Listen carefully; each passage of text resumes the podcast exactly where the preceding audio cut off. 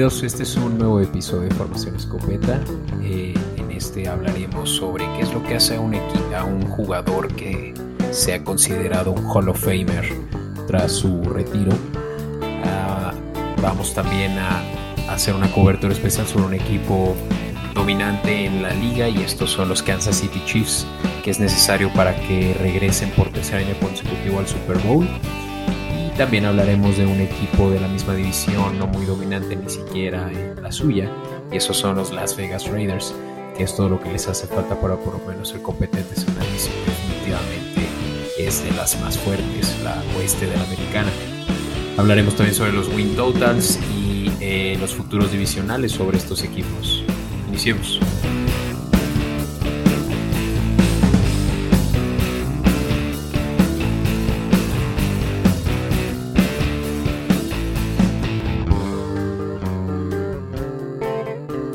Bienvenidos a un nuevo episodio de Formación Escopeta. Yo soy Francisco Flores Meyer y está conmigo.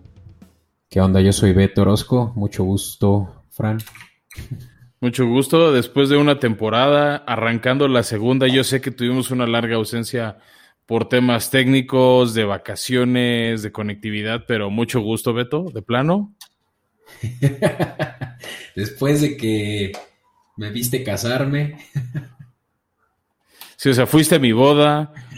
O sea, de, de, de, hecho, a ver, digámoslo, te conozco porque tu novia es mi prima. O sea, y apenas nos estamos conociendo después de que llevas con ella una relación que no, o sea, no es como que empezaste a andar con mi prima hace una semana, o sea, ya tienes años. O sea, yo sí. conozco a tus papás, Beto, y todos los míos. Pero, Pero bueno. pues ya ves, o sea, necesitamos reformarnos y pues parece ser que, que nunca terminamos de conocernos, Fran. Bueno, eso sí. Pero, pero bueno, Beto, ya, ya estamos en este episodio. No hay muchas noticias, pero hay dos interesantonas. Yo digo que arranquemos con los escopetazos. Venga. Pues mira, hay noticias, hay pocas noticias, Fran, pero yo creo que la más eh, interesante puede, pudo haber sido esta semana la de la eh, despedida, la, el, el retiro ya de Julian Edelman. Sí, yo creo que es la noticia relevante también avisar a la gente que salvo por el draft o algún trade, pues no va a ser una temporada de aquí a casi agosto de muchas noticias. O sea, el draft ya lo cubriremos, pero sí, este, pues tal vez comparado a, como, a cuando normalmente los jugadores anuncian sus retiros, eh, este fue un poco tarde, ¿no? Ya muy encima del draft. De hecho, primero, o sea, en las horas de cómo se fue dando la noticia, primero nos avisaron que no había pasado su examen físico y que era cortado por los pads. Uh -huh. Y ya las horas, como dos horas más o menos, ya salió el anuncio de Edelman de su retiro. De hecho, hizo un video emotivo, o sea, despidiéndose en Foxboro, dando las gracias. Este. Y, y se ve que ya estaba planeado, ¿no? O sea, porque ya se veía de noche en el, en el estadio, la toma, o sea, ya estamos en hora de verano, o sea, no creo que haya sido hace poco. Bueno, y, y, sea cuando sea que se haya tomado la decisión, obviamente es un shock para muchos, puesto que pues Edelman tenía apenas 12 años en la liga y jugadores que la han forzado e incluso receptores hasta por ahí de los 16 y él pues parecía tener todavía gas en el tanque, pero pues sí, se dice que no pasó los exámenes médicos. Ya por ahí me estuvieron troleando diciéndome que por gordo, que está obeso y que ya no la, las da en, en cuestión de, de, de, de capacidad eh, física.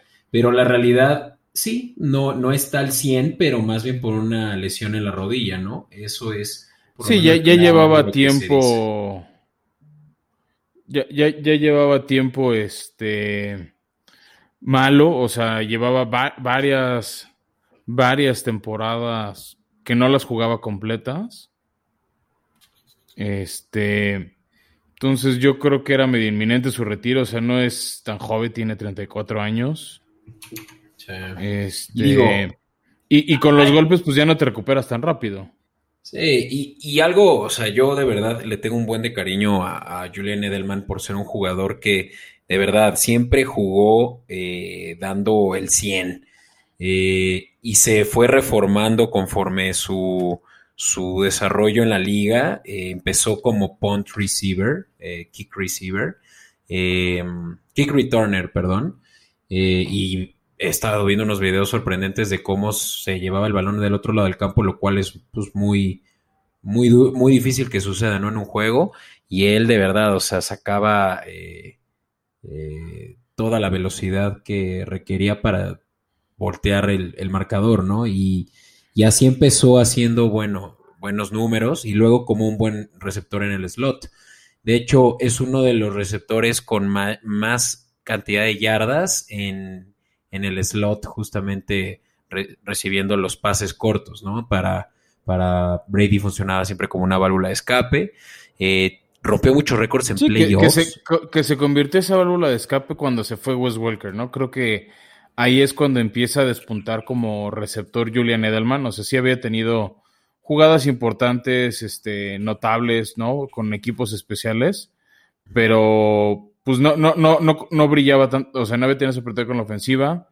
Viene la parte de Wes Welker a los Broncos, que de hecho Wes Welker ya había ganado Super Bowl con Patriotas, después va y gana uno este, con Peyton Manning con los Broncos. Y es cuando toma ese lugar Edelman y pues sí, o sea, a ver, tiene números interesantes principalmente en postemporada, pero en temporada regular no tiene esa super carrera brillante. No, o sea, si vemos sus números en temporada regular. 150 eh, mejores receptores en cuestión de números, como lo son yardas, como lo son touchdowns. O sea, sí, no, no, no se puede juzgar solo por los números redondos de una temporada regular, sobre todo sabiendo que ahora vamos a tener una temporada con un juego más y justamente eso va a mover todo, ¿no? Pero, pero sí, o sea, hablamos de 620 recepciones, 6800 yardas, 36 touchdowns.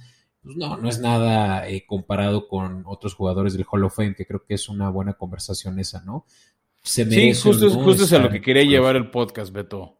Este, porque hay que decirlo, o sea, no tiene sus números, pero en postemporada es el, es el segundo receptor más prolífico detrás de Jerry Rice, que para mucha gente es uno de los mejores jugadores de toda la historia de la liga.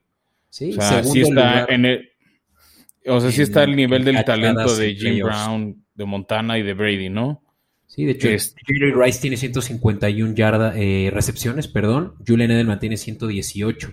Y ya en tercer lugar, Reggie Wayne, quien por cierto, Reggie Wayne tampoco está en, el Hall of Fame aún con 93. Y, y un poquito injusto, en mi opinión, Reggie Wayne. O sea, tal vez no era fan de él por lo que hacía, por el daño que le hacía con los Colts a mis titanes, pero hay que reconocerlo, era un jugadorazo. Este. Y, entra esa discusión, Beto, de cuándo un jugador es digno o no del Salón de la Fama. Yo sé que tres hay unos ejemplos preparados.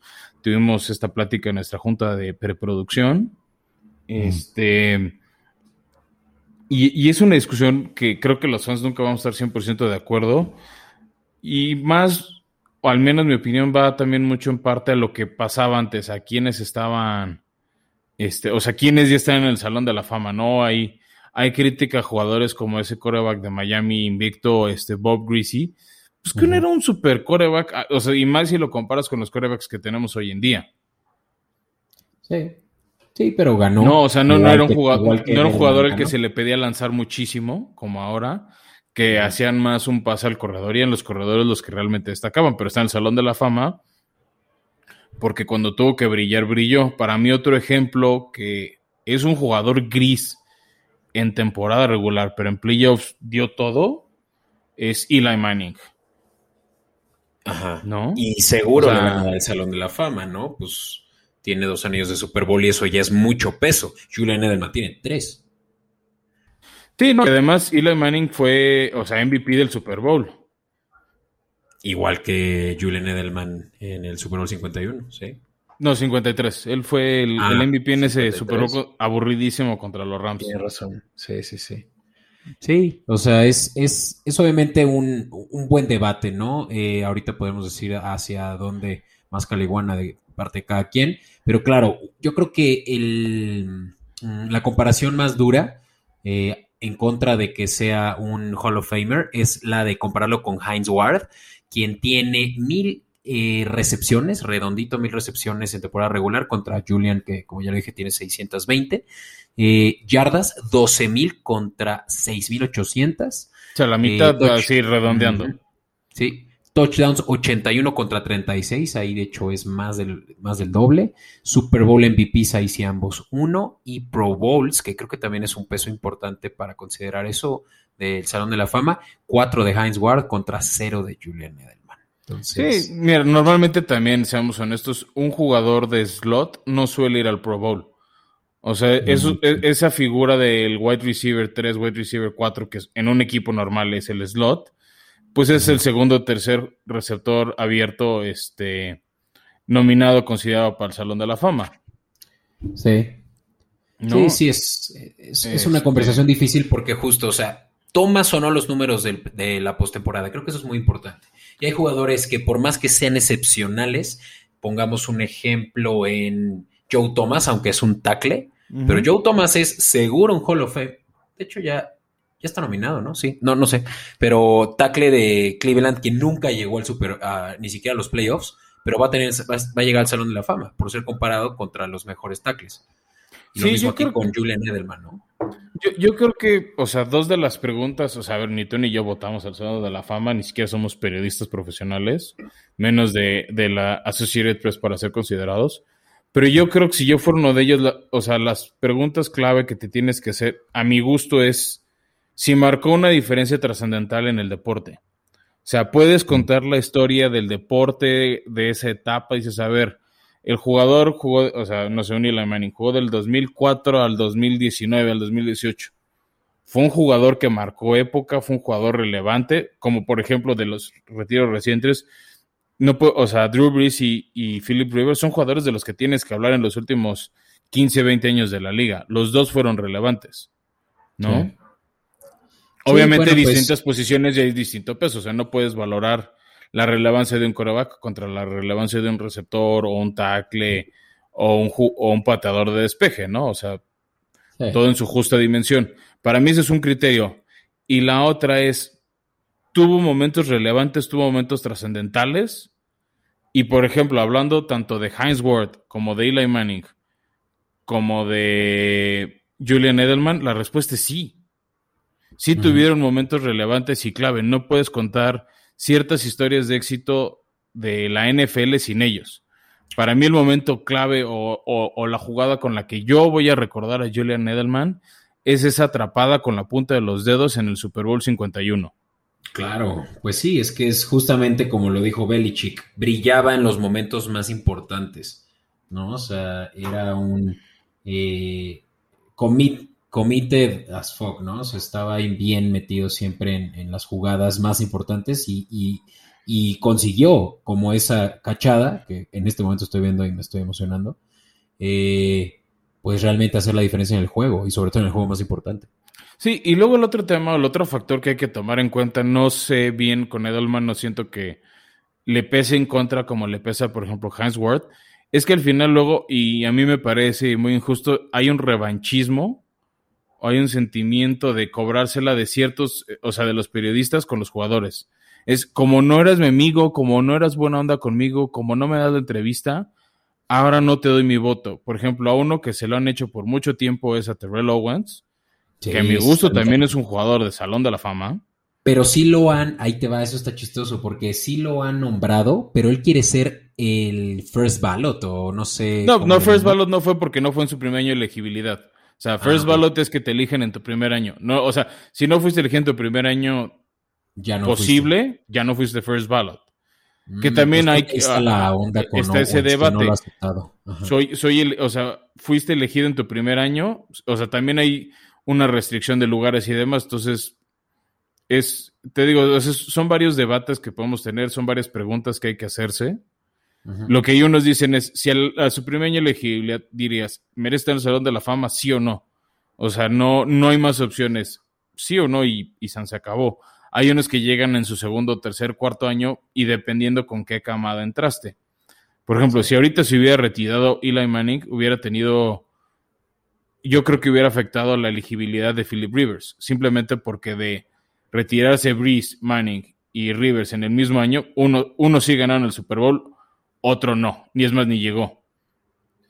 No son comparados contra su misma contra su misma. No, pero empiezas como, como miembro del comité votante, dices, pues tiene cierto límite de votos. O sea, las generaciones están topadas. Tú dices, si tengo que elegir y repartir mis votos entre Breeze, entre Rivers, entre Eli Manning, ¿a quién sí se lo doy, a quién no se lo doy? ¿No? O sea, de pues repente con quién te retires es como esa competencia de, elegir votos y entre con quiénes se reparte, ¿no? Ya, ya, ya. Pues bueno, creo que es algo que de lo cual podremos estar eh, platicando en cuatro años y en el 2026 ya siendo elegible podemos ver a Julian Edelman en el Salón de la Fama o no, pero híjole, yo, yo creo que no se lo va a ganar por lo menos con esta conversación que tenemos entre otros varios que después de cuatro años todavía no lo han recibido, ¿no? Como ya lo dijimos, Wayne y, y Ward. Sí, donde yo creo que sí va a estar, o sea, y es súper merecido, es en el, en el anillo de honor de los Patriotas, que les dan creo que una chaqueta roja y ponen su nombre y su número en el, en el estadio. Creo que eso sí se lo merece, porque si no es del Salón de la Fama que retiren su número de la liga, no sé si lo retiren por las restricciones de números y demás. Yo no soy fan de retirar el número por esa, por esa exclusiva razón. Este, pues pero vamos, yo sí creo que es un histórico de Patriotas. Y Beto, ya para empezar a cerrar los escopetazos, la otra noticia interesante o, de nombres es que Jadevion Clowney, después de su fiascazo en Titanes, firma por un año con Cleveland. Este, ¿Quién te dijo que iba a ser un fiascazo, como tú bien dijiste? Pues además de ti, como dos, tres personas más, yo tenía esperanzas en Clowney y voy a decir por qué. O sea, fue defensivo del año. Él fue un primer pick de primera ronda, o sea, fue primer pick del draft con los Tejanos. Y, en ese momento su coordinador defensivo había sido Mike Rebel. Yo creí que si alguien lo puede, porque, a ver, seamos sinceros, se fue apagando con Houston, fue intercambiado a Seattle, donde pasó de gris a nada. ¿No? De ser un jugador gris a no, no pintar, no aparecer, no nada. Este, pues por eso, lo, por eso fue cortado, se fue a Titanes, Titanes necesitaba presionar al coreback. En eso había brillado. se fueron pues por Pick Beasley y por este güey que se lesiona con solo verlo. Sí, no, y, pues por eso, tío, o sea, Clowney fue, fue un fracaso. Y no sé cómo le va a ir en Cleveland. Yo ya empecé a ver los, 100 mil artículos que van a sacar en páginas gringas de ya debe un Clowney de un lado, Miles Garrett del otro, cuidado, la expresión de los corebacks, esta defensiva de, los Browns ahora sí va en serio. Los vamos a ver, Beto. Y mira, si funciona, lo vamos a ver. O sea, yo ahorita no les tengo fe. Johnson o este güey que recién acaban también de traer. Eh, eh, sí, John Johnson tercero y Grant del Pitt. Eh, son buenos safeties, o sea, se armaron de muy buena defensiva en agencia libre. Y pues Clowney no es la diferencia. Yo, yo creo que no hace nada eh, distinto eh, Browns en traerlo, excepto pues meterle depth a esa posición. Pero lo que deberían de considerar es obviamente todavía traer en el draft a un novato eh, liniero defensivo, porque la verdad no creo que Clowney vaya a estar toda la temporada eh, disponible por lesión. No, y la otra es saber si es tan productivo. Beto, ¿sabes cuántas capturas de coreback tuvo con Titanes? O sea, ok, no jugó los, los 16 partidos de temporada regular. ¿Sabes cuántas capturas tuvo? Una y media. Frío. Bueno, no, medio tibio. Te pasaste por una y media. ¿Tres? Tuvo cero. ¿Qué?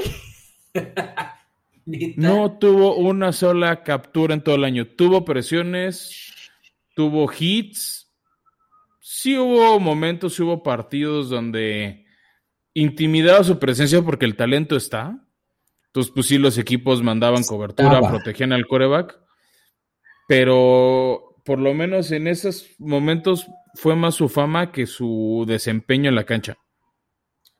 Oh, qué horror. De verdad, ni le quiero dedicar más tiempo a llevar. No, nada más era decir la otra nota, Beto, pero yo creo que es momento de pasar a, a nuestra cobertura que hoy toca el oeste, el salvaje oeste. Venga. In tight coverage.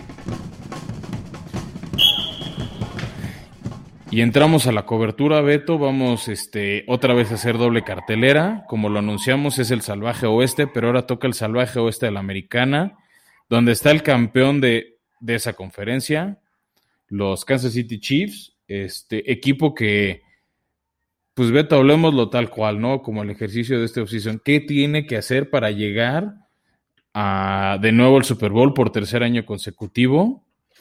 Y yo quiero abrir, Beto, diciendo proteger a Patrick Mahomes. o sea, fue claro el por qué.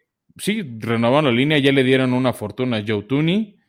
Este, Intentaron ir por más peces gordos en la agencia libre para proteger a Patrick Mahomes. A ver, es tu hombre del medio billón de dólares. Este, pues lo tienes que proteger, ¿no? O sea, se notó claramente en el Super Bowl. Yo sé que no es flashy nunca una supercontratación de tackle ofensivo, de guardia, de tackle nariz.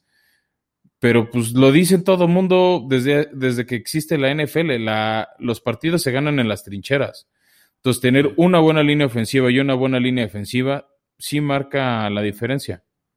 Claro. Sí, pues es vital y más si tienes a un coreback que, aunque es elusivo, va a ir ya perdiendo. Eh, pues ese motor, ¿no? Eh, se va a eh, necesitar. yo, creo que todavía le falta, pero tiene necesita tiempo para lanzar. O sea, por más rápido que sea este el Cheetah, Tarek Hill, bueno, Sammy Watkins ya no está, ya no estará con ellos.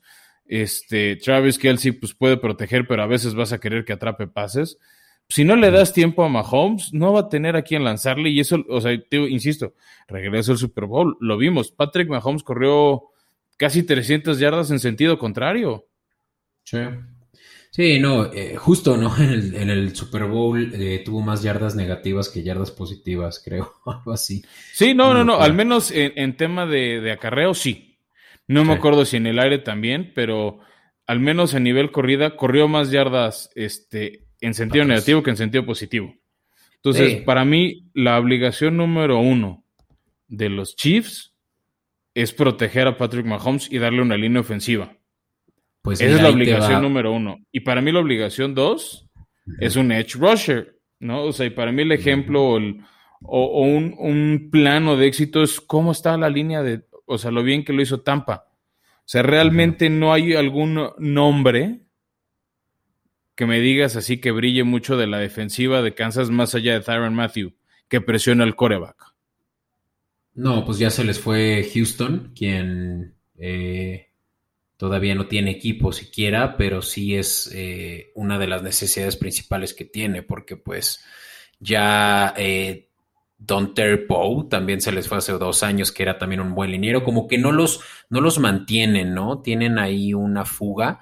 Únicamente Chris Jones, ese sí es, y creo que es muy bueno, y, todavía le queda un año o dos de contrato.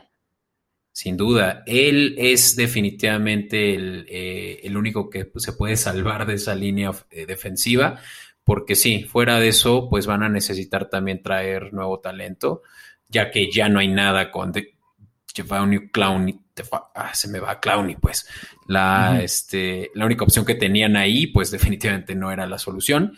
Eh, Frank Clark, estuvo dando buenos números en 2019 y no le fue. Y tuvo una buena postemporada. Este o sea, de hecho, parte de los que frenaron en esa final de conferencia a mi, a mi tractorcito fue, este, fue por ese lado, fue Frank Clark. Y en segundo lugar, Chris Jones.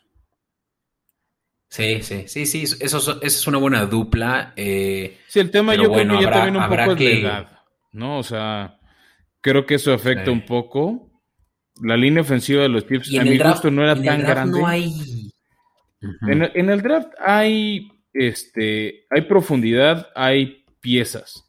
Lo que a mí me brinca o me sorprende un poco de las decisiones de los Chiefs es cuánto tiempo te vas a tardar en desarrollar ese talento y esa comunicación entre líneas, ¿no?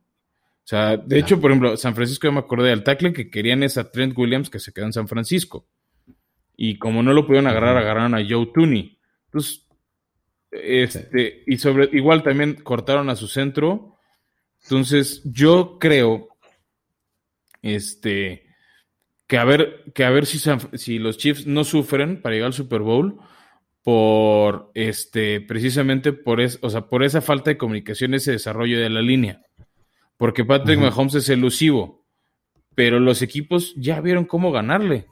O sea, ahí está, ahí está el, blueprint, como dicen los gringos, de cómo ganarle. Presiónalo. O sea, por más elusivo que sea, hay un punto en que lo vas a alcanzar y al menos dos de las tres defensivas divisionales son muy buenas, ¿no? La de tanto la de Broncos como la de los Chargers son muy buenas para presionar al coreback. Sí, exacto. Sí, no, y Patrick Mahomes fue saqueado 22 veces y eso que tenía una mejor línea de la que tiene ahorita. No obstante, pudo eh, tener un 66% de pases completos, pero eso se puede, puede revertirse si es que no le da la protección necesaria. Menos mal, y fanáticos de los Kansas City Chiefs pueden estar tranquilos porque ah, esta es una muy buena, eh, un muy buen draft de linieros ofensivos. Yo creo que se van a ir en primera ronda por un liniero y hay realmente buenas opciones. Eh, tal vez ya no esté en los top 2, definitivamente no va, no va a estar eh, quien ya hablamos la semana pasada, Sewell, ajá, ni Slater, pero puede que sí Christian Dariso caiga hasta la posición 31, donde los Chiefs la puedan agarrar, y si no, también hay unas buenas opciones de potenciales para segunda ronda en Jason O y Walter Little, así que yo creo que sí van a irse por esta como primera opción a menos, y porque también estaba viendo que, eh, tomando en cuenta que les hacen falta edge rushers, eh, que se vayan por uno en la primera ronda y, su, y el en la segunda. Sí, sí, porque Chris, Chris Collinsworth, el dueño y jefe de PFF, dijo esta semana, la semana pasada en, su podcast, eh, que Jalen Phillips es el mejor jugador defensivo que viene a este draft. Sí, el tema es saber si les cae, porque hay varios equipos arriba de ellos que también necesitan edge rusher. De entrada, ahí te va el equipo al que yo le voy. Este, este güey, Phillips, eh, hay, hay mock drafts en los que no se van en la primera ronda. Sí, pero bueno, también hay mock drafts que dicen una cosa y pasa otra. Luego hay veces que, que salen noticias que afectan a un jugador. Yo me acuerdo del año que Larry Milton se fue a Miami, pintaba ser el mejor tackle ofensivo. Salió un video de él fumando con una máscara como de gas, este, marihuana, y cayó de la gracia y fue como el quinto o sexto tackle elegido en ese draft. Siguió saliendo a la ah, primera ronda, pero en vez de ser un cuate de, o sea, que podía ser el pick 1, pick 2, acabó siendo el como 13-14. O sea, tampoco es súper terrible para él específicamente. Pero, pues ese tipo de cosas, los trades de último minuto, te cambian el mock draft. Y luego también hay veces que hay equipos que fintan lo que van a hacer, ¿no? Y lo hablamos en el episodio pasado. Tú lo decías con lo que San Francisco podría estar haciendo de a qué coreback realmente quieren seleccionar, ¿no? Ya. Eh. Pues bueno, los, los Chiefs realmente tienen, sí, eh, esa oportunidad por por lo menos cubrir esos dos huecos, tú lo creo que, o sea, tienes razón, ¿no? No podemos asumir eh, con base a lo que los mock drafts y hasta los analíticos que más le saben qué van a hacer. Definitivamente Andy Reid debe tener ya bien elegido cuáles son sus opciones y realmente estar tranquilos por una sola cosa que creo que ellos no contaban con eso ya para este momento, que siguen con Eric Bienemy su coordinador ofensivo del cual hablamos muchísimo, que se iba a estar yendo muy probablemente a los Tejanos o a los, a los Eagles y, se quedó con los Chiefs. Sí, sí, sí, definitivamente. Al, único que perdieron, se me olvida su nombre, Pila, es el hijo de Andy Reid, que era el entrenador de linebackers, por mm. ese pues por esa conducta estúpida de manejar borracho y atropellar a una persona. no, pero chocó contra un coche y dejó este, casi perdiendo la vida a una niña, ¿no? Entonces, este, es al único que pierden. No sé emocionalmente qué tanto le pegue o no le pegue a Andy Reid que no esté su hijo en el equipo. Lo veremos. Ah, ya es un adulto. no, pero pues es, es, como tu rutina, algo así. Eh, bueno. Oye, Fran, pues quiero, quiero dedicarle unos cuantos minutos también a unos eh, a un equipo que definitivamente no está a la altura de este rival eh, de los Chiefs y son los Las Vegas Raiders. ¿Qué puedes decir de un equipo con muchas carencias ya por años? Es que son como el eterno ya merito, arrancan bien, nos ilusionan, este, y se desinflan conforme pasa el año, ¿no? Yo, yo tengo esa sensación, pues no voy a decir que siempre los Raiders, pero ya van dos, tres años que nos hacen lo mismo. Es otro equipo que dejó a ir algunas piezas ofensivas, como que Gruden no termina de armar su, su equipo. Este, para mí, una de las dos de las tres altas interesantes que hicieron es la de defensive de Yannick Ngakwe, para justo buscar esas presiones de coreback de las que platicábamos, o sea, buscar hacerle daño a Mahomes. Sí, y sobre todo que le dieron un contrato muy amigable para la franquicia, ¿no? sí. creo que le fue. Dos añitos, les, fue barato. Se trajeron eh, Y son caros, ¿no? Traen, traen también a su em, elegido en primera ronda hace dos años, en Clelin Farrell, quien no ha tenido la mejor productividad para ser un pick de primera ronda y además cuarta selección overall. Y, y fuera de eso no tienen absolutamente nada en buena presión para los corebacks, ¿no? En la línea. efectivamente, este. Lo que sí me gustó de su ofensiva fue traer a John Brown de los Bills después de que dejaron ir a Nelson Aguilar a los Pats y el haber firmado a Kenyan Drake de Arizona. Este, creo que va a tener un punch interesante la ofensiva de los Raiders. Ya tenían a Waller. Derek Carr tiene algo que me cae bien y también para ah. presiones de coreback, yo sé que no es tu hit, pero se trajeron de, los 49ers a Solomon Thomas, que sí, no ha vivido, no yo sé, no, eres fan de él, pero creo que puede ayudar a hacer cuerpos de presión y nada más está por un añito. Es, demuéstrate para ver si te damos algo más. Claro. Sí, sí. Eh, híjole, es que por dónde empezar con todas las necesidades que tienen para si es que llegan a los playoffs, no pierdan en su primer juego. Pues mira, de entrada igual, primero la línea. Es la línea, exacto. Línea, porque tienen. Tienes que proteger a eh, Derek Carr. retirado. Sí, se les retiró, creo que un. Ah, no, no es cierto. cambiaron a Trent Brown, su, su, tackle derecho. Eh, y fuera de eso, pues tienen a Rich Incognito, quien. Ah, es infame. Es buen. ¿sí? Pero ya es un veterano de ya, ya no la misma productividad de cuando más joven. Eh, y para le contar, eh, yo no veo más que, ah, mira, Colton Miller eh, tuvo average desempeño, pero de verdad no veo nada que les permita sacarle más provecho a Darren Waller, quien es un excelente bloqueador, pero por no tener un buen bloqueo y, apertura de, de pase, necesitan dejar a Waller ahí defendiendo. Quien es su mejor jugador además en la ofensiva.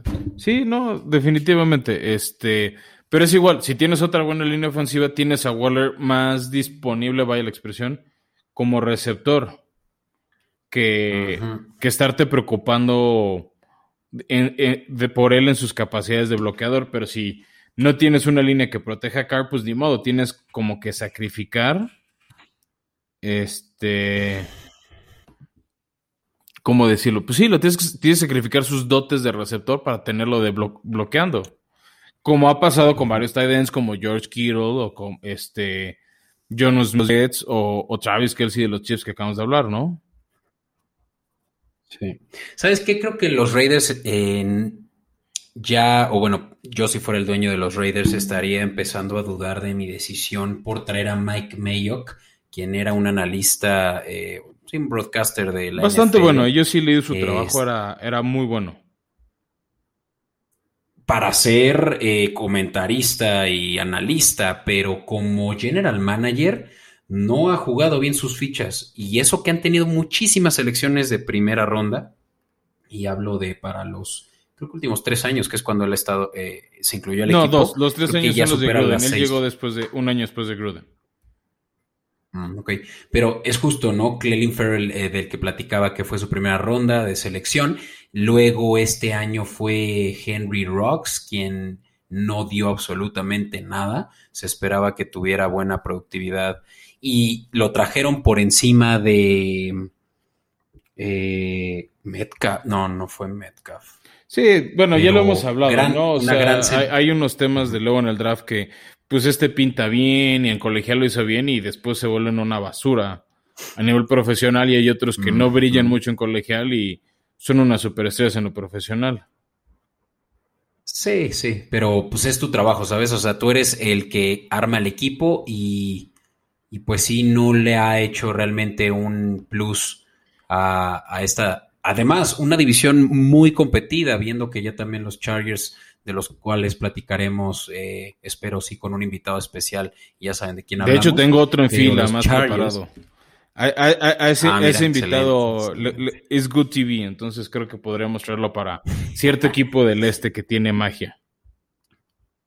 Vientos, pues sí, pero a lo que quería llegar es que los Raiders la tienen muy difícil en una división en la que yo desde ahorita quiero adelantar que los Denver Broncos van a resurgir y deberían de considerar también como un buen dark horse porque sí, yo creo que los Raiders están peligrando ser la- el último lugar en su división. Para mí la clave entre ellos y Denver va a ser el coreback.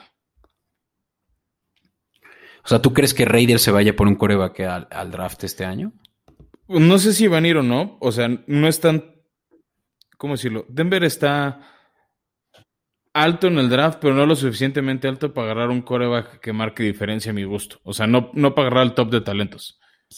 Porque ya están Sabe, casi strike cantadas los primeros. O sea, los primeros tres picks son corebacks. O sea, Jaguares, Sí. Jets, San Francisco van por corebacks. Entonces, Sí, de ahí pues seguramente también, eh, bueno, quién sabe, pues que se les va, que, que uno suba, ¿no? Como Sí, puede ser. O sea, igual y pueden buscar hacer un trade o algo, ¿no? Pero, este, pero si Denver, o sea, juega con Drew Lock, sí yo pondría a Denver cuarto y a los Raiders tercero. Pues sí, los Raiders que terminaron 8-8, eh, definitivamente necesitan hacer algo, sobre todo como dijimos en línea ofensiva, secundaria, la verdad también están ahí muy dolidos y bueno, pues no creo que todo se va a solucionar en un año, así que, pues, que hasta ahí con los Raiders. Sí, sí, sí, yo, o sea, mm, creo que todavía no van a brillar y aunque tienen un calendario que chance les permite volver a estar en la pelea, pero presiento que se nos van a volver a desmonora- des- desarmar al final del- de la temporada como lo hicieron en 2020 y en 2019. Se van a desinflar. Oye, pues hablando del, del calendario que se les viene a estos dos equipos, podemos aperturar ya la conversación acerca de las apuestas que, que Me parece bien, Beto. ¿no? Órale, pues. Pues bueno, ya como saben, esta es una sección relativamente nueva y en la cual vamos a poderles dar nuestro insight sobre qué eh, apuestas que son las más eh, eh, aclamadas durante esta off-season, que son los win totals y también los divisional eh, wins. Pues sí, para desde ahorita meter casi casi que es una inversión a largo plazo a un equipo al que tú crees que va a quedar campeón en su división en enero del 2022 o eh, que va a romper, eh, la va a rebasar la línea de, de lo que se espera, ¿no? Eh, ¿Qué dices, Fran? Empezamos por campeones de la división. Pues sí, y el número de victorias, ¿no? O sea, yo. Ahí te A va mi, mi pick atrevido. Kansas City no va a ganar su división. Uy, cabrón, no, pues apuéstenle. A ver a quién le vas a apostar entonces. A Los Ángeles Chargers. ¿Chargers? Nel. Bueno, me estoy diciendo a quién le voy a Es apostar. estoy Cruz Azul. Bueno, bueno, bueno, sí, es que me estoy emocionando, pero oh, a ver, dame un argumento. Y, y esto, esto también lo quería yo aperturar desde el otro día. quiero que me des un argumento a favor y un argumento en contra. O sea, que lo que tú estás diciendo no hace sentido alguno. Pero primero, mínimo uno a favor. De por qué Chiefs no va a ganar. No, ¿por qué Chiefs va a ganar? ¿Y qué te hace pensar que lo que estás diciendo es una A ver, yo, a ver, a ver, estoy viendo el calendario de Chiefs también para ir an- contando las victorias. Ahí te va rápido sus rivales, sus tres divisionales, ¿no? Denver, Chargers, Raiders. Luego reciben o, o van a jugar a, a- a Kansas City los Steelers, los Browns, Los Bills, los Cowboys y los Gigantes. Está fuerte, excepto gigantes. ¿no? Exactamente. Y luego tienen que salir a jugar a Baltimore, a Cincinnati, que es, que es Flan, Eh, pues, al fútbol team, que va a tener pura magia, a Filadelfia, a Tennessee, donde no, han, no han jugado bien de visitante. De locales sí han jugado bien contra Titanes. En Tennessee no se les ha dado del todo bien. Y el juego 17 reciben a los Green Bay Packers. Ese que yo espero nos lo pongan de Sunday. Night o Monday Night. Seguro. Ok, pues mira, de lo que tú pudiste decir, yo por lo menos aquí con mis 10 ma- con mis 10 dedos de la mano, puedo, pude contar sí nueve victorias. Fáciles. Bueno, no fáciles, ¿verdad? Pero inminentes. Eh, la línea, lamentablemente para quienes creen que por ahí de 9-10, para ellos sí son seguros, está, bueno, a ver, ¿tú qué crees que, que te que vaya a ser para ti? Ahí te va. La Una, línea. dos, tres, cuatro, cinco, seis, siete, ocho, nueve, diez, unas doce. Yo creo que van a acabar 12-5. Mm. Va, con todo y que ya son 17 juegos, 5 derrotas, pues no está nada mal. Pues la línea está en 12 justamente. Under y over, eh, ambos dan menos 110. Ujú. Eh, lo cual, pues, es, es- está bien, o sea, recibes 90, si, si metieras 100 pesos, recibes 90 pesos más. Eh, no es una mala línea, sobre todo si tú, te, si tú confías en que van a estar entre los 9 y los 12, yo le apostaría al under, con todo y que le estoy apostando en contra. O sea, me estás diciendo que diga algo bueno, algo malo y luego me dices que le vas a ir al under. No le voy a ir al over 12, ¿o sí?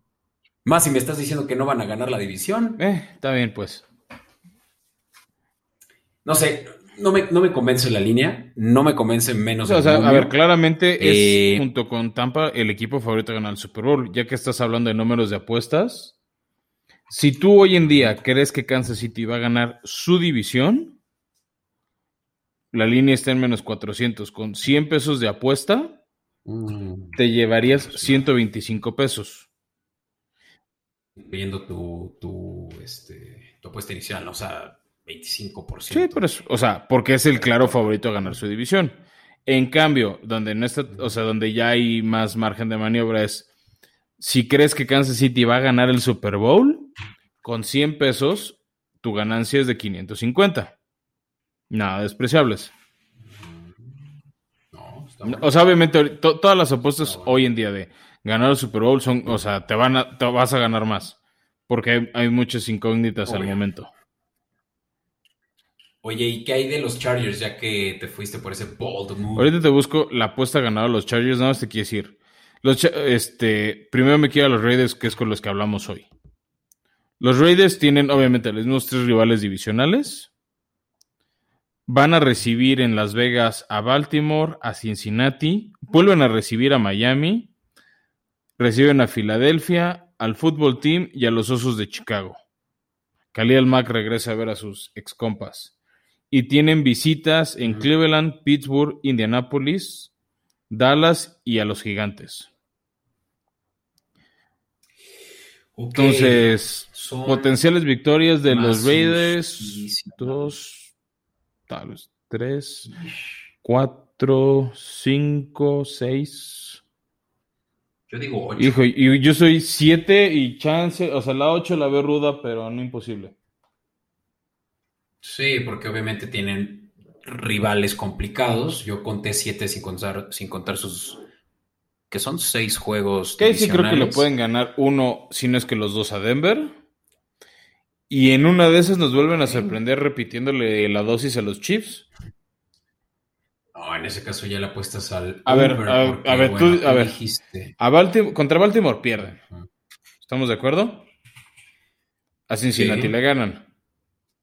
De visitante no creo que le ganen ni a Pittsburgh ni a Cleveland. No. A Miami tampoco le van a ganar.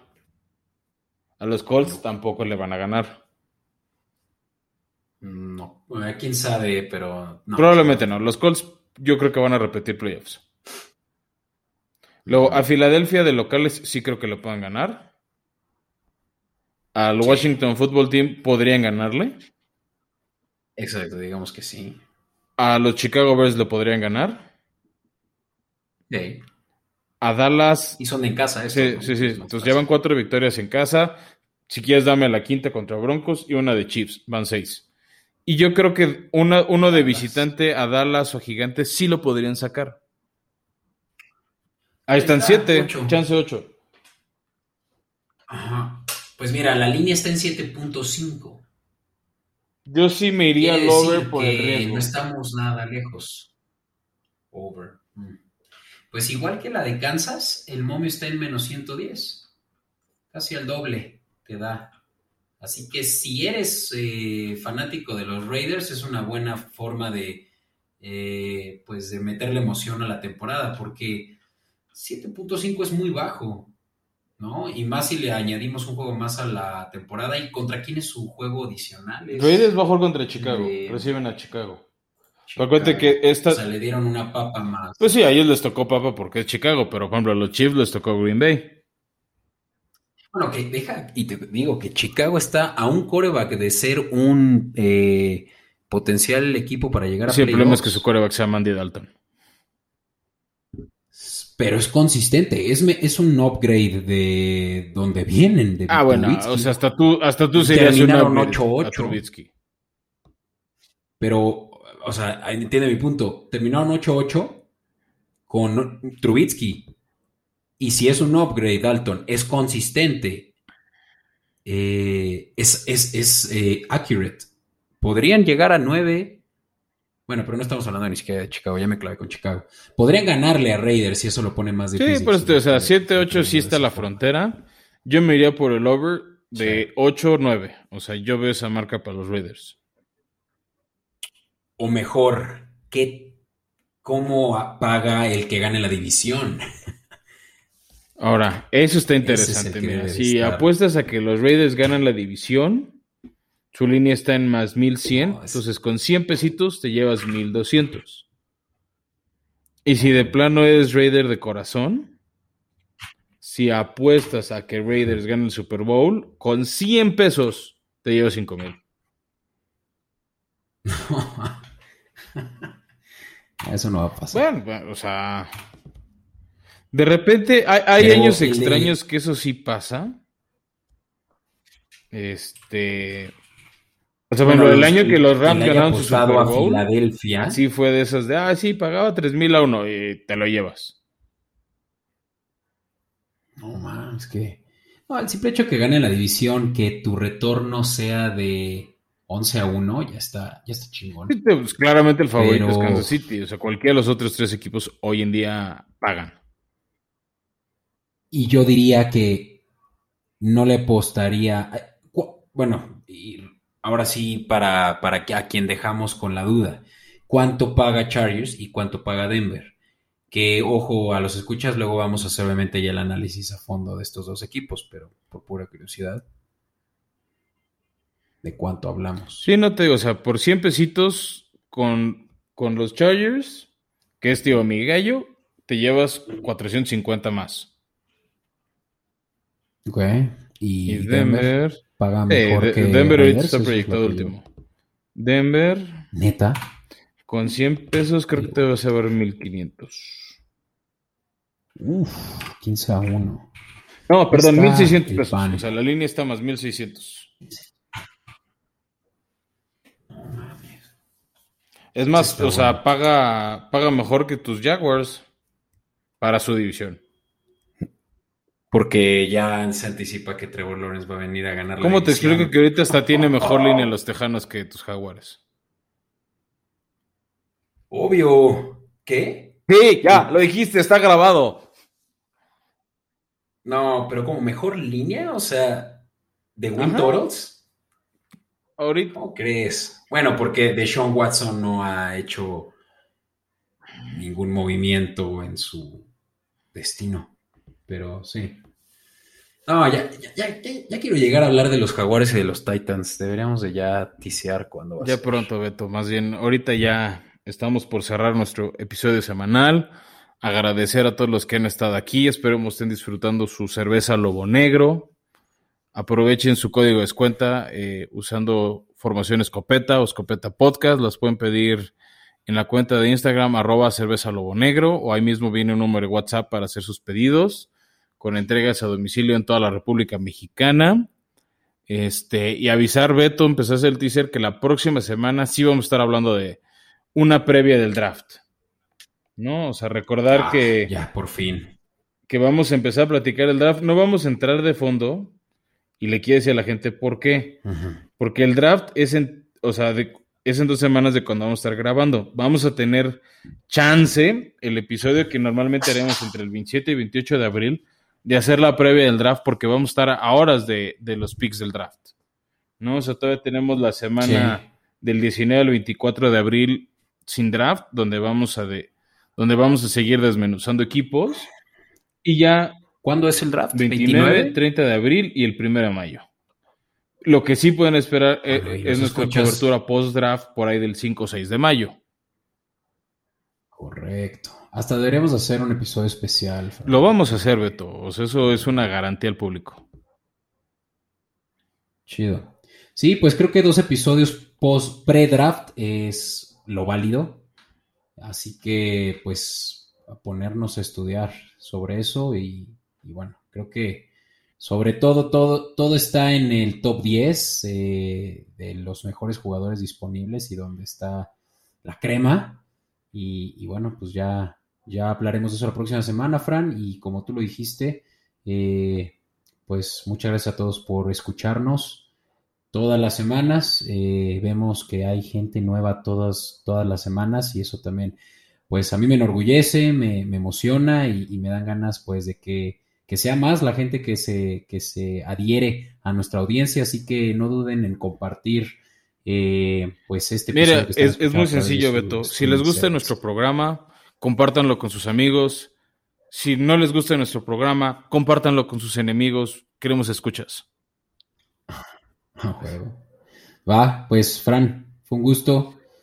Eh, nos veremos la próxima semana y recuerden, ya se acerca el draft, así que pues eh, coméntenos también en redes sociales a quién quieren que su equipo agarre eh, en esta primera Y también vamos a dar tips de apuestas, ¿eh? 29. Mm, sí, props. Me gusta. Sale pues, Beto. Nos vemos la próxima. Chido, Fran. Bye. Bye.